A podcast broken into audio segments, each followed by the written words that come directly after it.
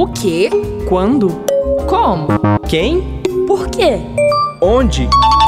Cacau explica. Sabemos que muitas de nossas características são hereditárias, como a cor dos olhos, o cabelo e o formato dos dentes. Já no campo da saúde, o desenvolvimento de algumas doenças, como alterações do nível de colesterol e daltonismo, também estão relacionados a fatores genéticos. E o câncer? Será que a doença também é hereditária? Quem nos responde essa pergunta é Dr. Geraldo Felício da Cunha Júnior, oncologista clínico do Hospital da Baleia, doutor pela Universidade Federal de Minas Gerais.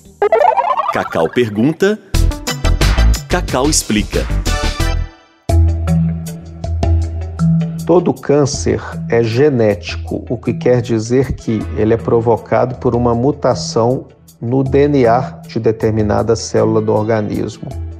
O que então é o câncer hereditário? O câncer hereditário é aquele que passa de pai para filho, que é transmitido dentro de uma mesma família, cuja mutação genética está então em todas as células do organismo e que é capaz de ser transmitido ou pelo espermatozoide, no caso do marido, ou pelos óvulos, no caso da mulher.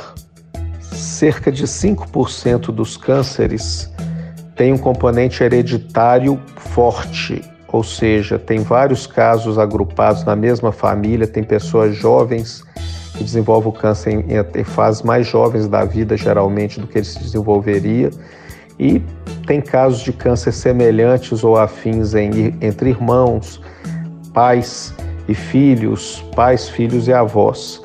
Por exemplo, câncer de mama e ovário pode estar nessa categoria, o câncer de intestino pode estar numa outra categoria e o câncer de próstata também pode estar numa outra categoria.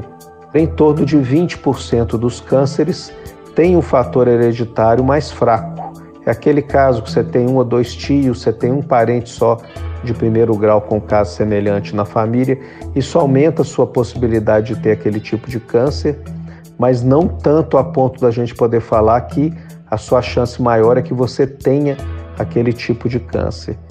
Já os outros 70% de cânceres, ou eles ocorrem ao acaso ou devido a algum fator ambiental, quais sejam poluição, bebida, cigarro, obesidade, sedentarismo, é, exposição a outros carcinógenos, que são substâncias que provocam câncer, por exemplo, pesticidas, agrotóxicos, tudo isso são fatores que aumentam a chance da gente vir a ter um câncer.